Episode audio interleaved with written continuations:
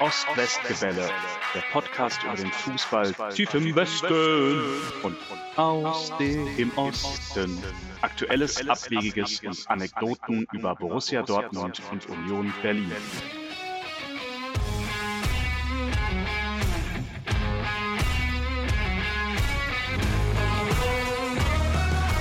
Herzlich willkommen zur zweiten Episode von Ost-West-Gebälle. Hallo Tim. Hallo Henry. Du hast dir nicht wehgetan. Nein, ich war am äh, Wochenende Skifahren, mal eine andere Sportart und die Piste hat mich nicht geschreddert, wie man im Skideutsch sagt. Ski-Tschechisch auch? Ski-Tschechisch. Ja, absolute Empfehlung. Also von Berlin uns hören ja vielleicht irgendwann mal sehr viele Leute aus Berlin zu und von hier aus fünf Stunden Richtung Südosten liegt Spindlermühle. Da kann man super mal für ein langes Wochenende hinfahren. Empfehlung. Ja, Super. Zunächst einmal vielen Dank an unsere Hörer. Davon gibt es nämlich schon einige und wir haben auch Feedback erhalten, so zum Beispiel von Mandy, die auch fleißig Werbung gemacht hat und ihrem Cousin Patrick. Er ist ähm, Borusse durch und durch, also man darf jetzt noch nicht mal eiserner Borusse sagen und äh, wahrscheinlich war ihm zu viel Union. War der wirklich Borusse? Angeblich. Okay, weil der hörte sich sehr stark nach einem Unioner an. Ja, wie ich beim letzten Mal ja gesagt habe, viele Leute in der Gegend haben sich natürlich im Laufe ihrer Jugend andere Vereine gesucht und haben dann nicht mehr den Absprung geschafft. Okay. Patrick gehört wohl dazu. Die schlimmste Stelle fand er, als der Busse sich das Union-Trikot übergezogen hat. Ist halt auch hart, ne? Ist hart. Das hat mir auch zu denken gegeben, ob das überhaupt hier das richtige Projekt ist, aber ich äh, stehe weiter dazu. Ja, wir ziehen das jetzt durch. Wir ziehen das jetzt durch. Danke auch an Lisa, die ganz tapfer die erste Folge oh, ja. geschnitten und produziert hat. Es war viel Arbeit. Lisa, vielen Dank auch von mir. Das war wirklich toll. Und Dank an Nadine. Nadine, eine Freundin von mir aus Marburg, hat mir ein Bild geschickt und zwar stand da drauf: Männer ab 40 schaffen es nur noch, ihre Freunde zu sehen, wenn sie sie als Gast in ihren Podcast einladen. Das, das fand ich ganz witzig und vielleicht kann ich ja tatsächlich mal ein paar alte Freunde hier einladen, äh, und du natürlich auch, die wir lange nicht mehr gesehen haben. Das finde ich super. Wir werden Gäste einladen. Bewerbungen nehmen wir gern entgegen. Wer etwas von uns möchte, der macht was? Der äh, folgt uns bei Instagram. Ich glaube, das ist der einfachste Weg und schreibt uns da auf, was ihn interessiert, welche Fragen er hat und Kritik. Bei Instagram findet man uns unter ostwestgebälle.de mit AE. Also äh mit AE. Stark. Wir haben uns in der ersten Episode ja darauf geeinigt, Westfalenstadion zu sagen. Und als hätte uns jemand zugehört, aus Dortmund kam heute die Ankündigung, auf jeden Fall auch in Zukunft diesen hübschen Namen zu tragen. Signal Iduna Park, weil man ja angeblich schon seit Jahrzehnten vertrauensvoll mit der Signal Iduna zusammenarbeitet. Ich habe das dann mal kurz nachgeguckt so lange wie der Watzke gesagt hat, wie die zusammenarbeiten, gibt es die ganze Nummer noch gar nicht. Ich weiß, dass die Signal Iduna aus einer anderen Versicherung entstanden ist. Ich kriege es gerade nicht mehr zusammen, also wahrscheinlich aus Signal und Iduna. Ja, korrekt. Ja, genau. Heute ist dann bekannt gegeben worden, dass es auch die weiteren neun Jahre jetzt ähm, halten soll. Bis 2031 haben sie verlängert, bekommen dafür 100 Millionen Euro. Ähm, also im Prinzip ist es äh, ein Erling Haaland. Ein Erling Haaland. Ja, das ist natürlich einfach mal gar nicht so viel. Wer weiß 2031 dann noch, wer Erling Haaland war. Aber die Kinder, die du da auf der Tribüne hochhältst, die werden immer noch Westfalenstadion sagen wollen. 100 Millionen hören sich wahnsinnig viel an. Äh, wer weiß, was in neun Jahren im Fußballgeschäft 100 Millionen sind. Ich frage mich ohnehin, was Signal Iduna davon hat. Also der Name wird oft genannt, aber hast du schon mal überlegt, dich zu versichern, weil das Stadion von Borussia Dortmund so heißt? Ja, ich bin eigentlich, ich halte mich für relativ gut versichert oder sogar überversichert.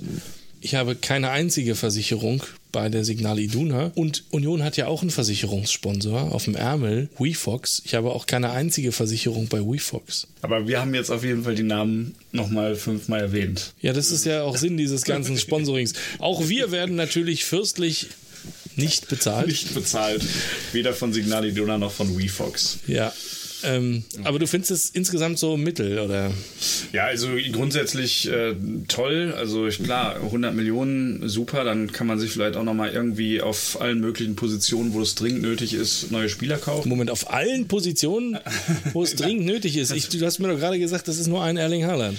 Du kannst jetzt in zehn Jahren genau einmal einen Spieler kaufen, der richtig Format hat. Das machen die Dortmunder ja nie. Die kaufen sich ja immer irgendwie sehr, sehr junge Spieler, aber man könnte sich ähm, davon zumindest einige Spieler oder zwei, drei Spieler äh, kaufen, die vielleicht in dieses Korsett äh, passen, was ich letzte Woche angesprochen habe. Ähm, also dieses, oder habe ich Skelett gesagt? Wie ein Skelett, ich ja. Ich würde auf Skelett gehen.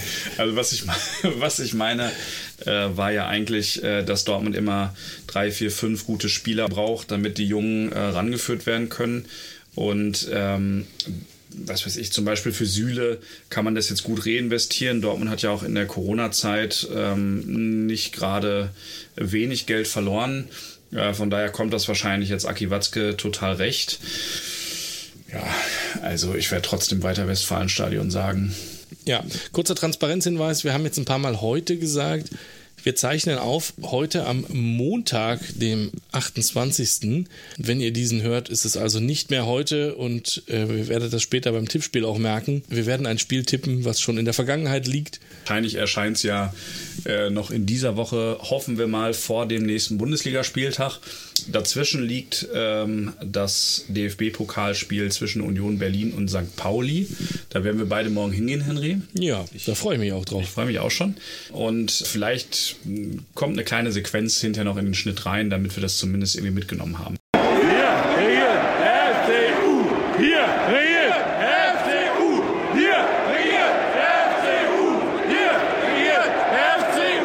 Es ist ja doch ein ganz kleines bisschen was passiert, seitdem wir unsere erste Episode hier aufgenommen haben. Fangen wir mit den Gelben an. Können wir gerne machen, ja. Ich habe ja beim letzten Mal, ich, ich weiß gar nicht, ob ich so explizit gesagt habe, aber ich habe ja behauptet, man könnte die Ergebnisse auch würfeln, so unbeständig ist es. Und als wollte der BVB mir recht geben, haben wir da folgende wunderschöne Ergebnisse zu Buche stehen. Genau. Nach der letzten Aufnahme gab es das Hinspiel in der Euro League. Das ging 2 zu 4 aus. Aus Dortmunder Sicht war ein Heimspiel gegen Glasgow. Dann gab es das 6 zu 0 gegen Gladbach. Also dieses ständige Hin und Her. Ein gutes Spiel, ein schlechtes. Dann gab es ein 2-2 in Glasgow, wo man auch hätte mehr rausholen können. Und schließlich gestern das 1 zu 1 in Augsburg, was ich im Netradio im Auto auf der Rückreise von Tschechien gehört habe. Man weiß gar nicht, wo man zuerst schimpfen soll, ehrlich gesagt. Und vor allen Dingen, ich habe das Europapokalspiel gesehen gehabt gegen, gegen Glasgow oder Teile davon.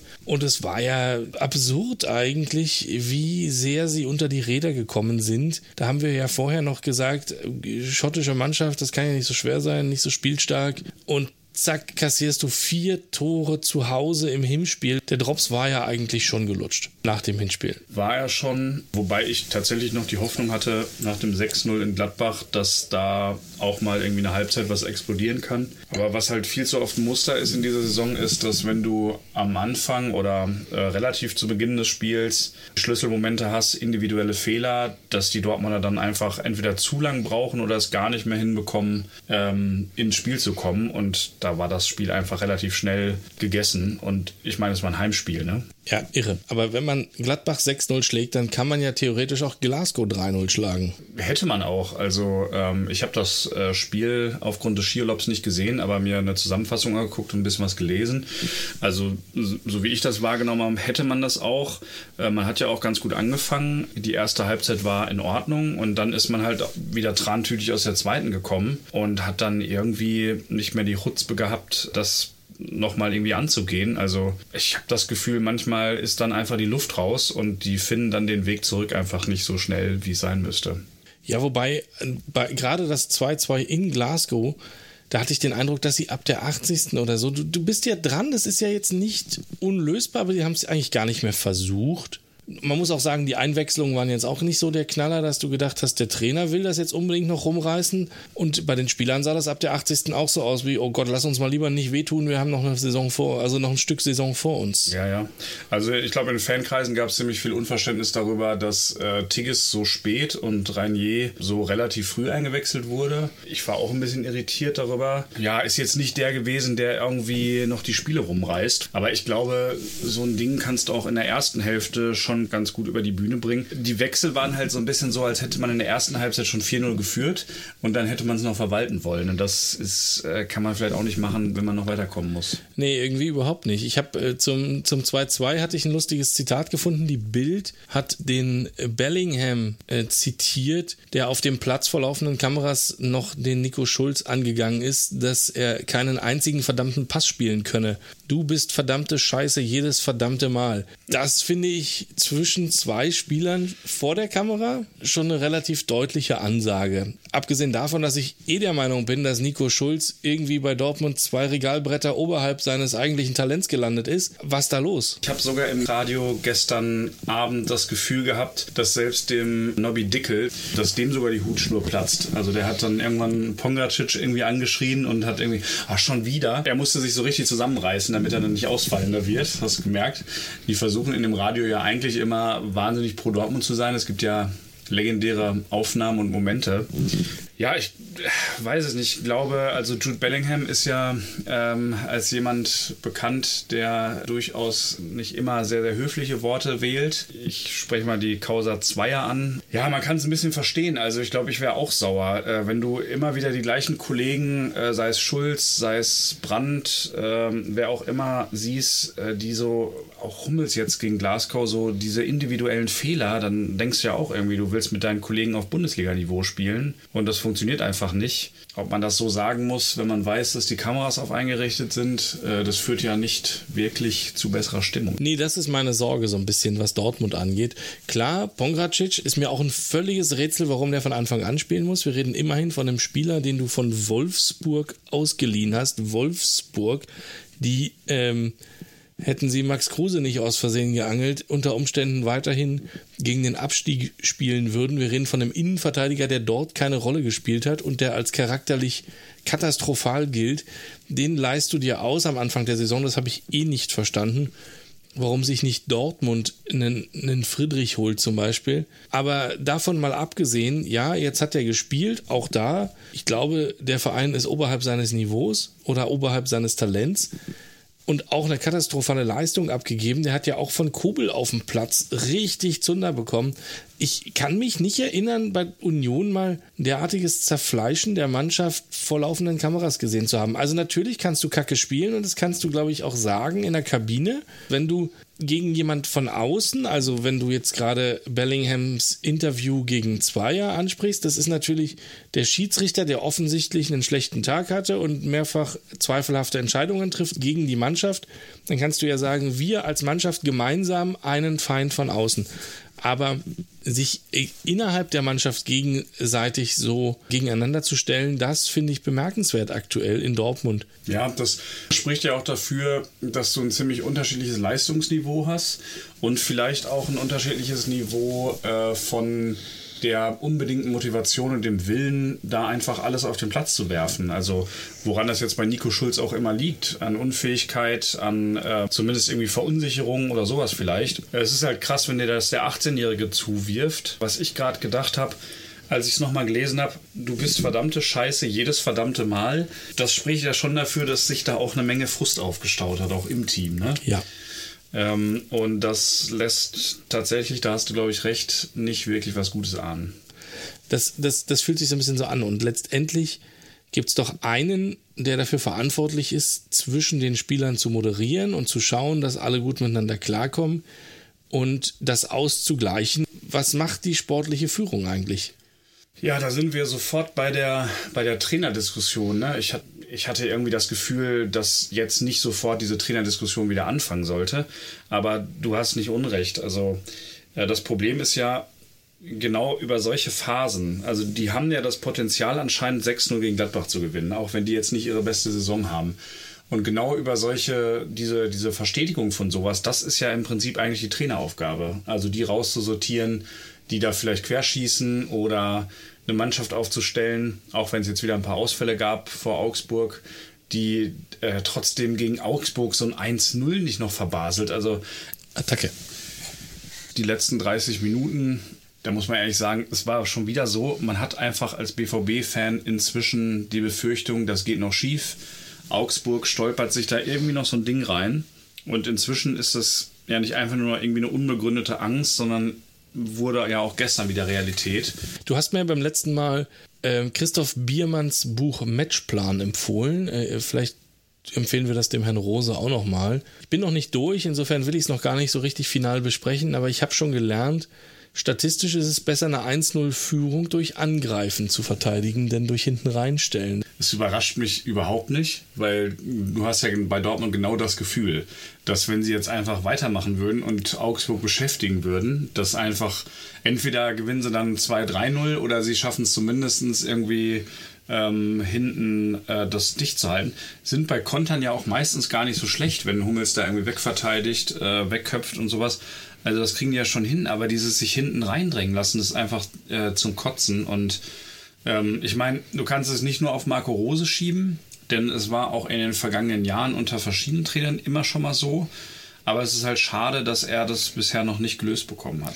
Ja, du hast verschiedene Trainer. Du hast aber inzwischen eigentlich auch eine ganz andere Mannschaft. Also letztendlich kannst du ja sagen, die letzten fünf, sechs Jahre spielt diese Mannschaft ja extrem unkonstant.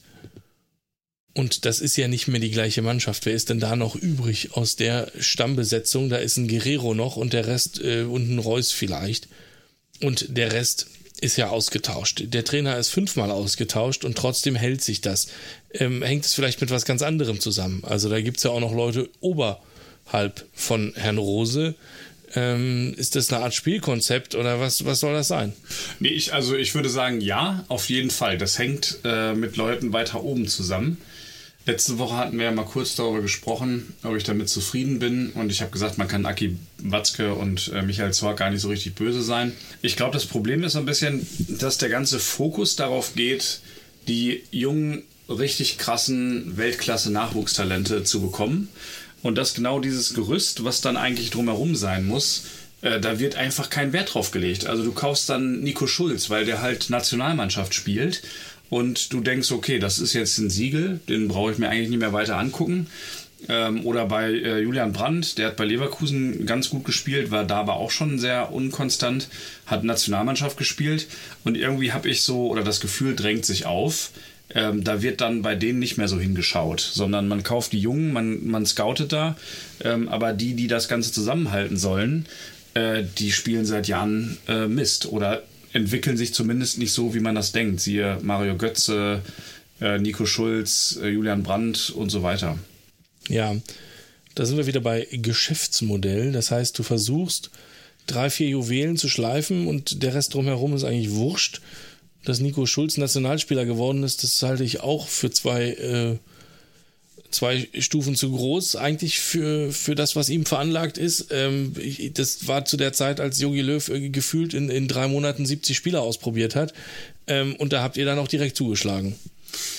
Ja, genau. Also das ist ja genau das Problem, ähm, dass meiner Meinung nach da nicht genug hingeguckt wird.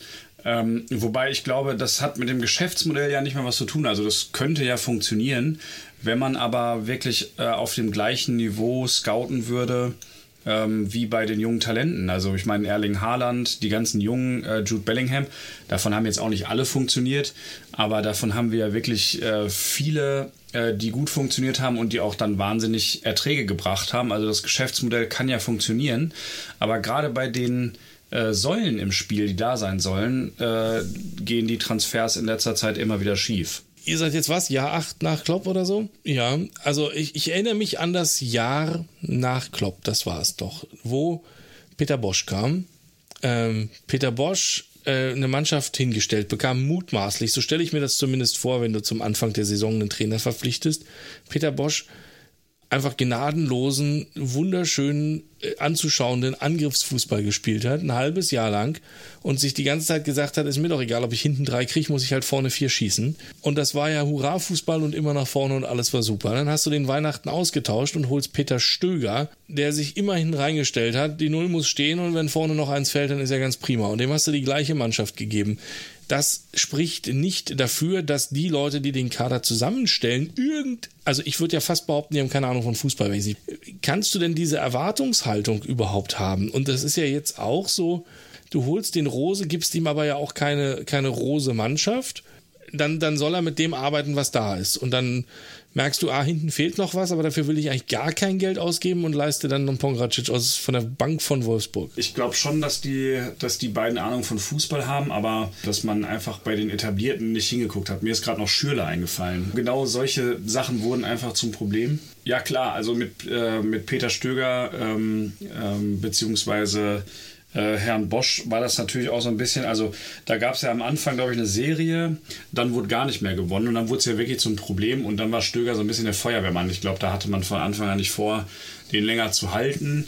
Ich fand die Entscheidung sonst auf der Trainerbank grundsätzlich eigentlich gar nicht so schlecht. Also Klopp, Tuchel, Bosch, dann ja auch Favre, auch Terzic hätte für mich Potenzial gehabt. Da hatte man aber Rose schon verpflichtet, der ja auch schon bewiesen hat, dass er junge Talente fördern kann in Salzburg. Allerdings hatte der noch nie so einen Erwartungsdruck wie hier. Also das ist, glaube ich, das äh, größte Problem, dass der in Salzburg und auch in seinen ersten Jahren mit Gladbach Erfolge hatte, weil auch keiner was von ihm erwartet hat. Und jetzt soll er hier in einer Saison alles rumreißen. Ähm, das scheint nicht so richtig gut zu funktionieren. Das kann man so sagen. Es reicht ja irgendwie für Platz 2, aber ist das das, was man als Dortmunder will? Ist das der Anspruch? Und nochmal, was für Fußball willst du denn eigentlich spielen in Dortmund? Hat da irgendjemand eine Idee dazu? Ich glaube schon, dass man äh, eine Ahnung davon hat, ähm, wie man Fußball spielen lassen will. Man will, glaube ich, Pressing-Fußball spielen lassen, ähm, aktiven Fußball, Ballbesitzfußball, der aber eher ähm, sozusagen dominant, aber aktiv ausgelegt ist. Also nicht Guardiola-mäßig, sondern ähm, irgendwas zwischen Klopp und Tuchel, also irgendwas zwischen ähm, Geballer und ähm, der feinen Klinge äh, oder Ballbesitzfußball.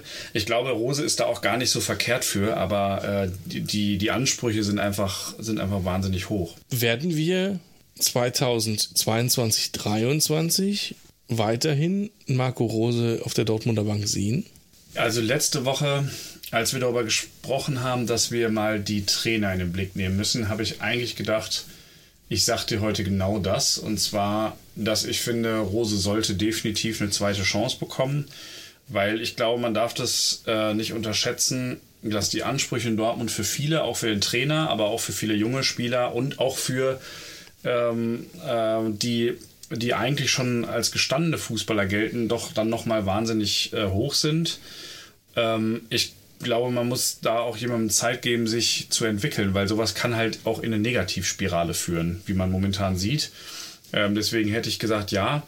Jetzt ist es aber so, er hat ja im Prinzip, seit wir das letzte Mal gesprochen haben, hat, sind wir eigentlich aus allen Wettbewerben raus, inklusive Bundesliga. Also jetzt sind es schon acht Punkte auf Bayern. Ja, Glückwunsch an die Bayern, Meisterschaft im Februar. Ja, also würde ich jetzt schon mal hier aussprechen. Ähm, und das ist einfach wahnsinnig schade, weil zumindest das letzte jetzt gegen Augsburg hätte man ja noch auflassen äh, können. Von daher, pff, ich glaube, wir gehen nächste Saison nochmal mit ihm äh, rein, aber er steht jetzt natürlich schon unter einem wahnsinnigen Druck. Ja, drei Monate lockeres Auslaufen, dann nochmal in die Saison gehen, wenn es dann bis Oktober aber nicht mit zehn Punkten Vorsprung von der Tabellenspitze winkt, wird es schon eng. Weil so wie du es jetzt sagst, nochmal eine Chance geben, das klingt schon sehr nach Ultimatum dann am Ende. Ja, genau. Und das ist ja genau das, was ich äh, total bescheuert finde, weil in dem Gefühl kannst du dich, glaube ich, auch als Marco Rose dann nicht mehr gut entwickeln, äh, wenn dir schon keiner mehr zutraut, irgendwie die Spieler zu erreichen oder solche längeren Phasen mal hinzubekommen. Ja, es ist, äh, fühlt sich bei Dortmund manchmal nach so einem Wohlfühlpaket an und wenn das nicht stimmt, dann stimmen auch irgendwie die Leistungen nicht. Ähm, ich glaube, er steht da schon ziemlich unter Druck. Es könnte natürlich sein, dass sich jetzt alles irgendwie im Sommer gut entwickelt. Wir kriegen den Süle, wir haben jetzt die 100 Millionen von Signal Iduna, kaufen uns davon vielleicht endlich mal die richtigen Spieler. Aber leider kann ich momentan diese, diese positive Euphorie in mir dafür noch nicht so richtig entfachen. Mhm, verstanden. Ich würde denken, dass wir ihn nicht wiedersehen. Ich würde sogar mal eine ganz steile These aussprechen. Wir hatten ja im letzten Sommer ein bisher nicht vorher gesehenes Trainerkarussell in der Bundesliga und ich glaube, außer bei den Bayern, wo natürlich nochmal eine ganz andere Qualität herrscht ähm, und glaube ich auch der Trainer aufgrund eines, eines gewissen Erfolgs ähm, auch die Chance hat, langfristig was zu erarbeiten, was aufgehen wird, weil er auch eine eigene Idee von Fußball hat und die da auch durchsetzen kann. Mhm, glaube ich, wenn ich, wenn ich mir das so angucke, sind die Trainerwechsel doch überall nicht aufgegangen. Also Van Bommel in Wolfsburg eh schon weg, Glasner in Frankfurt, puh, naja, also war vorher besser. Hütter in Gladbach, puh, war vorher besser. Rose in Dortmund, also schlechter war es auch nicht. Einfach alle wieder zurücktauschen? Ja, hätte ich auch gedacht, aber ich glaube, das, äh, das kannst du nicht mehr bringen. Ich glaube nicht, dass Gladbach Rose nochmal aufnimmt, vor allen Dingen jetzt auch ohne Eberl. Ähm, da hat er auch die letzte Saison, als es klar war, hast du ja auch gesehen, äh, da war die Stimmung schlecht, da hat das irgendwie nicht mehr gepasst und da hat Rose dann irgendwie auch nicht mehr performt. Es gab ja da sogar fast Auflösungserscheinungen in dem Team. Ne? Also irgendwie spielt es eine Rolle, gefühlt zumindest. Ähm, aber ich weiß nicht, vielleicht kommt ja auch Urs Fischer einfach äh, nächstes Jahr von der alten Försterei äh, ins Westfalenstadion und, ähm, und äh, macht uns dann besser. Was, äh, was macht der denn nächstes Jahr? Wir sehen natürlich, ja, herzlich willkommen. Ähm, du bist dann wirklich angekommen in der Bundesliga. Du hast jetzt ähm, die Spieler ausreichend ins Schaufenster gestellt und da lockt das Geld. Also mit dem, was jetzt gegangen ist in diesem Jahr, ähm, mit Friedrich, mit Kruse, mit Andrich und jetzt mit der Ankündigung von Prömel, das sind natürlich, ähm, das sind schon Kaliber und das waren, also das sind aus der ersten Elf des ersten Spieltags sind das, äh, wären das, stimmt ja gar nicht, Andrich hat sich herausgestreikt, aber mh, das wären wahrscheinlich vier Stammspieler gewesen, das tut schon weh. Und das werden, fürchte ich, noch mehr. Überhaupt keine Frage. Ist das für den Trainer das Gleiche? Ich glaube, Urs Fischer hat ja einen eher ein eher abgeschmolzenes Temperament und ich glaube, dass er auch nicht so empfänglich ist für Anrufe aus Dortmund, wie das der ein oder andere Spieler eventuell wäre. Das heißt jetzt nicht, dass er für immer bei uns bleiben wird. Es ist natürlich so, dass das ein Verein ist, der sich seine Position weiter Jahr für Jahr erarbeiten muss und ein Budget hat, was weit unterhalb dessen ist, was die etablierten Bundesligisten haben bis heute logisch bis heute. Das klingt, als würden wir das seit 100 Jahren machen. Im dritten Jahr Bundesliga ist das natürlich so. Das heißt, ich glaube, für Fischer, um das mal auf den Punkt zu bringen, ist es, wenn überhaupt, interessant, zu einem anderen Bundesligisten zu gehen, wo er weiß, dass er ein Kaliber teurer, ähm, dass er auch über Jahre in Ruhe was aufbauen kann und wo ihm, wenn mal drei Spiele verloren wird, keiner ein Transparent hinhängt, Fischer raus, wo ihm keiner einen Strick dreht und wo auch keiner sagt, oh, du hast jetzt zwei Plätze schlechter abgeschnitten, als wir prognostiziert haben, da werden die Aktionäre nervös, wir müssen was tun. Das heißt, für Fischer, wenn überhaupt, sind nur sehr wenige Vereine interessant. Ich hatte ja nach dem dritten Bier im Stadion beim letzten Mal die These aufgestellt, wenn der Christian Streich irgendwann nach äh, der 15. Saison in Freiburg oder so keinen Bock mehr hat und in Rente geht, dann wäre das vielleicht ein Trainer für den SC Freiburg, weil ich glaube, das wäre ein gutes Match. Da kannst du traditionell zehn oder mehr Jahre einfach sitzen bleiben. Die steigen mit dir ab und auch wieder auf. Die glauben an den, an das Konzept, was du mitbringst. Und ich glaube, das ist schon was, was ihm auch sehr gelegen käme. Nichtsdestotrotz, ich würde mich sehr freuen, also mehr als über jeden Spieler, wenn Urs auch in der nächsten Saison bei, bei Union wäre, logischerweise. Also da gibt es überhaupt keine Frage. Äh, meine Hand dafür ins Feuer legen kann ich auch nicht, nein. Also äh, sind alle Menschen, wir haben alle die Spieler natürlich mehr als die Trainer, aber alle haben begrenzt lange Zeit, das Geld zu verdienen, was dann für immer reichen muss. Ähm, er hat jetzt ein Momentum, wie das immer so schön heißt, ne? also ein, ein Erfolgsmoment, ähm, wo, wo es, glaube ich, interessant wird. Aber geht der zu irgendeinem erstbesten englischen Erstligisten nächstes Jahr? Ähm, auf irgendeinen Schleudersitz für irgendjemanden, der da jetzt einfach das Gehalt verzehnfacht, wo du aber genau weißt, wenn es nicht perfekt läuft, bin ich im Oktober raus, das traue ich ihm nicht zu. Soweit kann ich ihn nicht einschätzen, aber ich ähm, habe ja auch schon in dein Buch äh, reingeschmökert, was du mir beim letzten Mal empfohlen hast. Wir äh, werden ewig leben von Christoph Biermann. Und da gibt es ein kleines Kapitel zu Urs Fischer. Und von daher, ich glaube, es sprechen ein paar Sachen für deine These mit Freiburg und ein paar dagegen.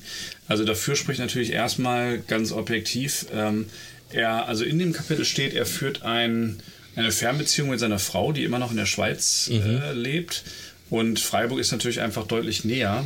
Kann mir auch vorstellen, dass es vom Spirit irgendwie ganz gut passt. Also eine, eine verlässliche, seriöse Arbeit. Ich glaube, es ist auch ein ein Handwerker, der sich jetzt auch selber nicht zu wichtig nimmt. Aber ich habe äh, tatsächlich auch Gründe äh, gefunden, beziehungsweise eigentlich einen Grund dafür, warum das nicht passen könnte. Und zwar hat Urs Fischer in der Schweiz immer nur zwei Jahre bei äh, jedem Verein gespielt, mhm. Äh, äh, trainiert. Also das heißt, er ist da relativ viel gewechselt in der Schweiz, bevor er jetzt bei euch wie viele Jahre schon ist? Vier. Also es ist schon mal eine relativ lange Zeit, aber es ist jetzt nicht der gewesen, der in anderen Vereinen schon mal eine Ära geprägt hat. Das, das kann man sagen. Also vielleicht will er ja damit mal anfangen. Vier ist ja schon doppelt so viel wie zwei. Meinst Nein, also ich weiß es natürlich auch nicht. Ähm, letztendlich muss man aber auch sagen, und Urs ist da wahrscheinlich schlau genug, da greift jetzt die alte Weisheit. Im Prinzip musst du alle zwei Jahre entweder den Trainer austauschen oder die Mannschaft, weil du denen einfach nicht über unbegrenzt lange Zeit immer das Gleiche erzählen kannst und die dann immer noch erreichst. Das mag in Ausnahmesituationen funktionieren. Wir reden da in Dortmund ja eher vom Trainer. In äh, Berlin ist das eher die Mannschaft, glaube ich. Ähm, das haben wir jetzt die letzten Transferperioden oder die Sommertransferperioden immer gesehen. Ja, dann kommen da äh, 15 Leute und 15 gehen. Also du hast, glaube ich, von der Aufstiegsmannschaft kaum noch Leute übrig, also zwei, drei.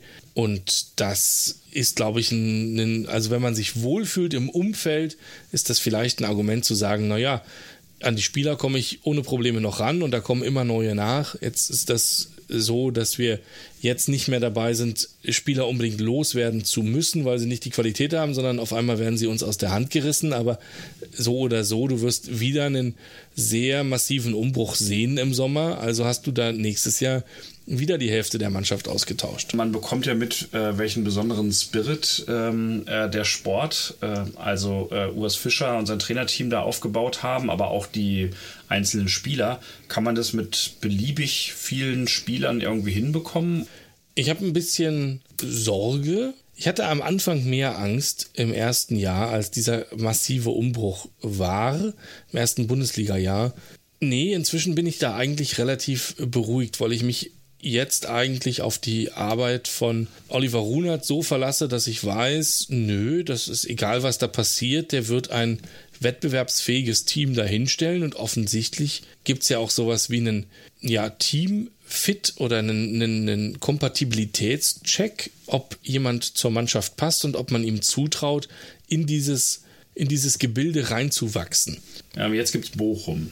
Ja. Äh, Jetzt gibt es vielleicht bald euren äh, DFB-Pokalgegner St. Pauli, äh, wenn die das schaffen, was ich hoffe, äh, vor dem HSV noch in die Bundesliga zu kommen. Das sind dann auch Kultvereine. Also hat das bei euch nicht auch ein bisschen was damit zu tun, dass Spieler wie Kruse oder Andrich oder Gentner oder Subotic äh, das auch ein bisschen als Kultverein und irgendwie so auch als ähm, Challenge nehmen? Also was passiert, wenn jetzt noch mehr von diesen Kultvereinen hochkommen?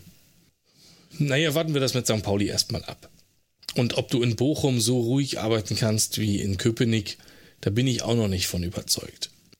Ich glaube, solange Runert da ist, und da mache ich mir absolut gar keine Sorgen, aktuell wird es immer so sein, dass die Mannschaft hinten raus wieder wettbewerbsfähig sein wird und ein Kollektiv sein wird, das sich nicht auf dem Platz gegenseitig angeht. Ich hätte mehr Sorge, wenn Runert geht, als wenn die ganze Mannschaft geht. Was ja im Prinzip genau der Schlüssel oder das Geheimnis war, warum er in der ersten Liga bleiben konnte. Ne? Also, äh, wenn ich das jetzt so von außen betrachte, ähm, ist der Spirit da vielleicht wichtiger gewesen als jetzt der Einzelspieler oder die einzelnen äh, Spieler und die Talente. Ja, absolut. Also gerade in der ersten Bundesliga-Saison hattest du ja jetzt wenig Spielertypen der Kategorie Bellingham, wo du gesagt hast, boah, das ist aber ein super aufstrebendes Talent und das verkaufen wir nächstes Jahr für 100 Millionen nach England. Das eher nicht. Da waren sehr viele sehr alte Spieler bei. Da war ein, ein äh, Christian Gentner, der ähm, gerade abgestiegen war mit Stuttgart, äh, gegen uns selbst in der Relegation verloren hatte, dann die Seite gewechselt hat, ähm, der schon im Spätherbst seiner Karriere stand. Da war Neven Subotic, der sich aus der Bundesliga schon verabschiedet hatte und in Frankreich Saint-Etienne, Nantes, Ja. wie ja. Ich hätte bei Saint-Etienne gesagt ja, und bei Nantes auch. Aber Okay. ich glaube, es war Saint-Etienne. Soll ich nachgucken oder so? Nee, nee, passt schon. Ach, das, äh, mein Gott. Ähm, ein Jahr lang irgendwie verletzt war mit Knie und gar nicht gespielt hat, also in den Niederungen der französischen Liga. Das war ein mutiger Transfer auch, aber irgendwas hat man ja in ihm gesehen und man hat auch gedacht, hey, der kann uns weiterhelfen. Bei Supertic war ich sofort, wow, cool. Das ist natürlich ein Name, den jeder kennt. Und dann ist das natürlich was, wo, glaube ich, auch die Spieler, die dann noch da sind, die aus der zweiten Liga mitgekommen waren, sich auch so ein bisschen dran ausrichten, ob das dann ein wirklicher Leistungsträger ist, sportlich oder nicht, war dann, glaube ich, gar nicht mehr so wichtig. So dieses dran glauben und ich habe das alles schon erlebt und so und das wird schon passen und ihr könnt das. Das ist, glaube ich, was wert und es scheint auch so zu sein, dass man dem Spieler von Anfang an ziemlich klar gesagt hat, was seine Rolle ist. Also das sehe ich schon als Verdienst von Runert. Vielleicht ist das ja genau das, was Dortmund so ein bisschen fehlt. Also, dass du die Besetzung, dass die Besetzung wichtig ist auf allen Stellen, aber dass dann auch irgendwie der Spirit und das Gemeinschaftsgefühl irgendwie zusammenpassen muss. Jetzt sind wir schon bei der Mannschaft. Wir haben ja eigentlich über die Trainer gesprochen. Vielleicht können wir es abbinden mit der Frage oder mit dem Tipp. Glaubst du, beide Trainer sind nächstes Jahr noch Nein. Überhaupt nicht. Glaubst du, beide sind nicht da, beide sind da oder was ist dein Tipp? Oh, das ist jetzt schon eine fiesere Frage, aber die Kombi-Wette aus beide sind noch da, da würde ich sagen nein. Ich hoffe, Urs ist noch da, glaube, die Chance ist auch höher als bei Rose. Gut, ich würde sagen, es sind beide noch da, weil ich glaube, dass äh, Urs Fischer noch bei. Äh, ich finde das mit Freiburg nicht schlecht. Ich glaube, dass er bei Union bleibt, äh, bis, äh, bis er zu Freiburg geht. Und ähm, ich glaube, dass Rose nächstes Jahr noch eine Chance bekommt. Quer fällt ein, schwer fällt ein. Die Rubrik, in der es um Spieler, Spiele oder einfach Anekdoten geht, an die man sich kaum noch erinnert. Heute bist du mal dran mit Schwerfeld ein. Ich? Ja, Überraschung, Überraschung. Ihr seid ja gerade aus der Europa League ausgeschieden. Aber, ja, ich weiß, hartes Thema. Vorher wurde ja hoch und heilig versprochen, sich für diesen Wettbewerb aber ja nun wirklich den Arsch aufzureißen und diesen absolut zu gewinnen. Das heißt, du hast dich natürlich intensiv mit der Europa League auseinandergesetzt. Oh Gott, oh Gott. Ja. Weißt du, seit wann es die Europa League gibt? Gute Frage. Also ähm, vorher gab es ja den äh, Europapokal, es gab dann noch den Europapokal der Landesmeister und irgendwas mit Pokalsiegern. Ähm, ja, glaube, der Europapokal der Pokalsieger, natürlich. Wer ja. erinnert sich nicht? Ich meine, den haben wir schon mal gewonnen. Ähm, ich meine sogar 1966, aber naja, ich tippe jetzt mal, das war, muss irgendwie zu meiner Lebzeit gewesen sein, weil ich erinnere mich daran, dass das in Europa League irgendwann umfirmiert wurde und würde sagen, es war 1997. Ja, es ist später, als man denkt. Es war 2009, 2010. Und was denkst du denn, wer war der letzte deutsche Europa League-Sieger? Leverkusen? Es gab noch nie einen. Es gab überhaupt jemals nur eine einzige Mannschaft, die nicht aus England oder Spanien kam, seit der Einführung dieses Wettbewerbs, die das Ding gewinnen konnte. Kann ich nur das Land tippen? Das wird ja. ein einfach machen. Also würde ich sagen Italien. Ja, es war der FC Porto. Ja. 2011. Und jetzt ist es halt so, dieses Jahr, ich, auch wenn Leipzig jetzt ein Freilos hat, würde ich mal auch darauf wetten, es wird auch dieses Jahr keinen deutschen Sieger geben. Du hast da jetzt noch zweimal Sevilla und Barcelona und irgendwie habe ich so ein bisschen den Eindruck, den deutschen Mannschaften fehlt der Bock, so einen Wettbewerb wirklich anzunehmen. Eigentlich hoffe ich, dass, es, äh, dass der Bock fehlt, weil wenn es nicht so ist, wird ja das Talent oder das Können fehlen, ähm, was ja darauf hindeuten würde, ähm, und das ist ja wahrscheinlich auch so, dass die englische und die spanische Liga einfach inzwischen ähm, so stark äh, sind, dass man sich da kaum noch zwischenmischen kann. Wir, wir, gucken immer nach England und Spanien, aber aktuell musst du dir ja viel mehr Sorgen machen um, um, um Frankreich, Portugal, Italien und Holland. Also das ist halt unser vierter Champions League Startplatz wird irgendwann weg sein, wenn du einfach dauerhaft überhaupt nicht performst. Und du hast jetzt nun mal eine italienische Mannschaft, die weiter ist als Dortmund, eine portugiesische Mannschaft, die weiter ist als Dortmund, eine, oh Gott, eine schottische Mannschaft, die weiter ist als Dortmund in der Europa League. Und ohne Paul Gascoigne auskommt. Oh, oh, oh, wie konnte das passieren? Da ist das Ding. Schon verschollen geglaubt und doch wieder aufgetaucht. Devotionalien, Fanartikel und einfach alles, was sich zu unseren Vereinen bei uns angesammelt hat. Was hast du denn da, Henry? Ich möchte dir heute äh, den Familienwanderpokal vorstellen. Das ist ein Pokal, den reichen wir in meiner Familie rum ähm, für den Tippspielsieger. Wir machen ein familieneigenes Tippspiel zu jedem internationalen Turnier. Deswegen sind da so goldene Plaketten drauf mit Jahreszahlen Ja, und Namen. genau, du kannst es genau sehen. Ähm, da steht EM Euro 2004, Wolfgang, das ist mein Papa. Euro 2008, Gisela, das ist meine Oma. WM 2006, Gisela, das ist meine Oma. So, ähm, ich habe den zuletzt auch zweimal gewinnen dürfen. Das Dreimal. Ist dreimal in Folge, Wahnsinn. Aber ich habe am Anfang, muss ich sagen, sehr lange sehr schlecht performt. Das ist dein Papa? Kopf an Kopf rennen, jeweils dreimal gewonnen. Genau. Und ich hatte ja beim letzten Mal schon gesagt, ich komme aus keiner besonders fußballaffinen Familie. Das heißt, du siehst, man kann durchaus sowas auch gewinnen mit limitierter Expertise. Insbesondere meine Oma, die dort äh, zweimal drauf verewigt ist, hat ähm, die Ergebnisse, die sie da getippt hat, mit völlig absurden Methoden ermittelt wo du immer dich gefragt hast, wie kommst du denn jetzt darauf? Und ich glaube, sie hat entweder gewürfelt, da sind wir wieder, Tarotkarten ausgelegt oder äh, nach Alphabet sortiert und es war dann im Zweifel einfach besser als das, was man sich überlegt hat. Unter, unter äh, Anbetracht der gesamten Vorbereitung auf das Turnier und äh, Lesen sämtlicher Sonderhefte. Ja, und und man kann so auch einen Pokal gewinnen, ne? Ähm, nee, ich sag's nicht. Ich sag jetzt nicht, dass meine Freundin Wiebke ähnlich tippt wie deine Oma. Ähm, ich glaube, sie hat auch äh, tatsächlich ein bisschen ähm, mehr Fußballexpertise. Diesen ganzen Bereich werde ich rausschneiden, Henry, weil ansonsten darf ich nicht mehr nach Hause gehen. Aber ich kenne das Prinzip und solche Familientipps sind ja auch einfach immer wahnsinnig lustig. Wanderpokal. Ein Wanderpokal. Wir haben ja dieses Jahr im äh, Dezember die Weltmeisterschaft. Da äh, werde ich ihn verteidigen müssen oder er muss ausziehen. Apropos Kicktipp, äh, Henry, das ist, glaube ich, das Letzte, was heute für uns noch aussteht. Und ähm, du hattest ja den Vorschlag gemacht, ähm, dass wir vielleicht auch Punkte zählen, wenn wir unsere Tipps jetzt machen, über die Saison hinweg. Kicktipp, unser qualifizierter Tipp für die nächsten Partien der Schwarz-Gelben und der Eisernen. Lass uns doch damit anfangen, dass wir zunächst mal die alten Tipps von uns abgleichen mit der Realität. Wir hatten getippt Bielefeld gegen Union, Tim 0 zu 2, Henry 1 zu 3. Nun, das war nix. Das war nix. Katastrophal. Wie das passieren konnte, ist mir ein Rätsel.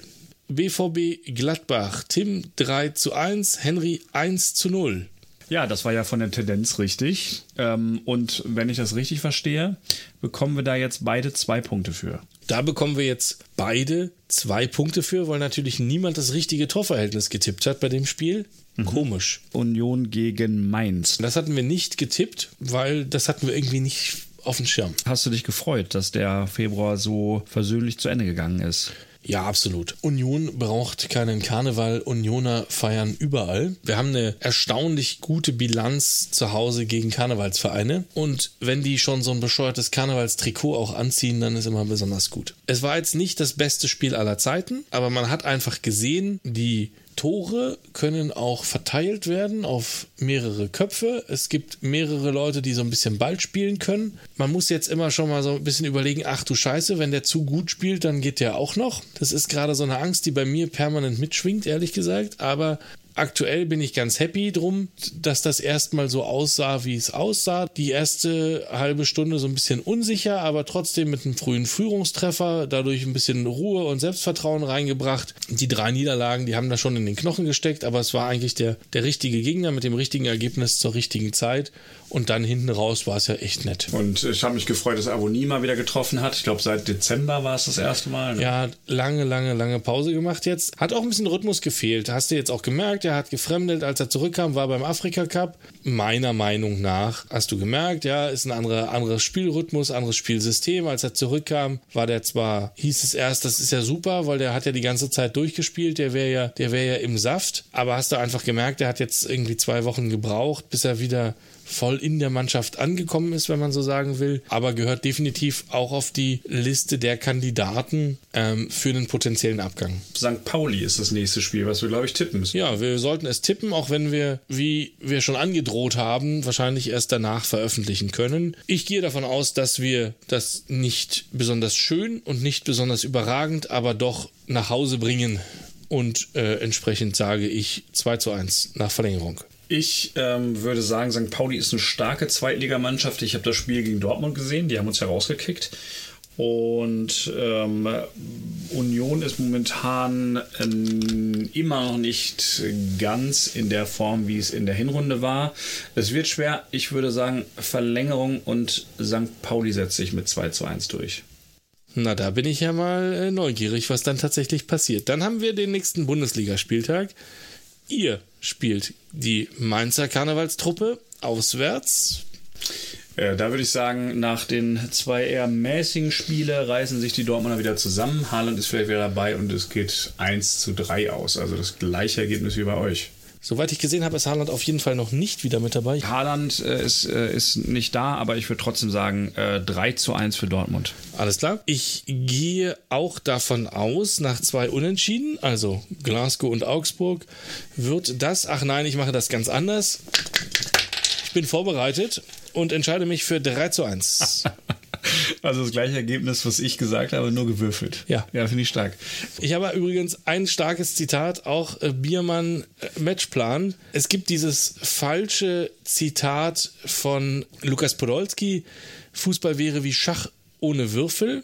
Und ähm, daraus äh, habe ich jetzt schon auf den ersten 100 Seiten gelernt, eigentlich ist es genau andersrum. Es gibt nämlich durchaus einen Zufallseinfluss, der nicht zu unterschätzen ist beim Fußball, bei aller Planung. Ich habe gelernt, Fußball ist eigentlich wie Schach mit Würfeln. Und er schreibt auch, dass es wahnsinnig schwer sei, sich mit Leuten, die das beruflich machen, sich darüber zu unterhalten, wie groß eigentlich der Einfluss des Zufalls ist. Fußball ist wie Schach mit Würfeln. Christoph Biermann. Wolfsburg gegen Union. Also, Kruse gegen Union. Das ist nächste Woche schon. oder Das ist nächste Woche ja schon. Wahnsinn. Ja. Oh, das ist ja Wahnsinn. Also, ähm, ich glaube, Wolfsburg gewinnt.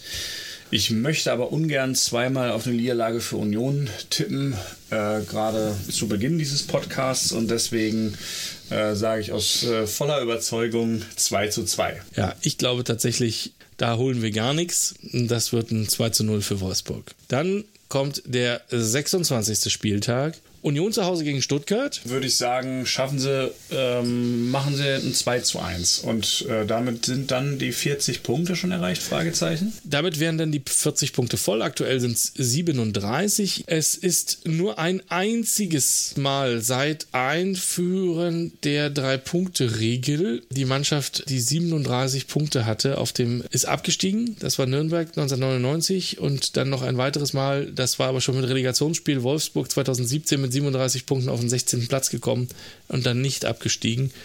Dass man direkt absteigt mit 37, ist äh, auf dem vorletzten Platz, auf dem 17. halte ich für ausgeschlossen, auch bei der Performance, die es aktuell die anderen da unten zeigen. Nichtsdestotrotz, mit dem Dreier wärst du dann bei 40, ja. Super. Und Dortmund spielt gegen Bielefeld. Und Dortmund spielt gegen Bielefeld. Die hatten wir ja nun auch schon. 3 zu 3. Das glaube ich niemals. 3 zu 3. Also es, ähm, ja, du magst ja kein Bier, aber ich würde dir eins ausgeben, wenn das wirklich stimmt. Pass mal auf, dass meine Tendenz nicht stimmt. Das könnte er sein. Ich würde allerdings mutig auf ein 5 zu 2 tippen. Für? Dortmund. Ja, hat mir sehr viel Spaß gemacht heute. Mir auch. Lass uns das doch einfach nochmal machen. Verrückte Idee. Episode 3. Kommt bald. Meldet euch bei uns, wenn ihr in der Zwischenzeit Fragen habt, äh, Kommentare, Anregungen oder Kritik oder alles zusammen. Freuen wir uns äh, auf eure Nachrichten. Vielen lieben Dank. Tschüss.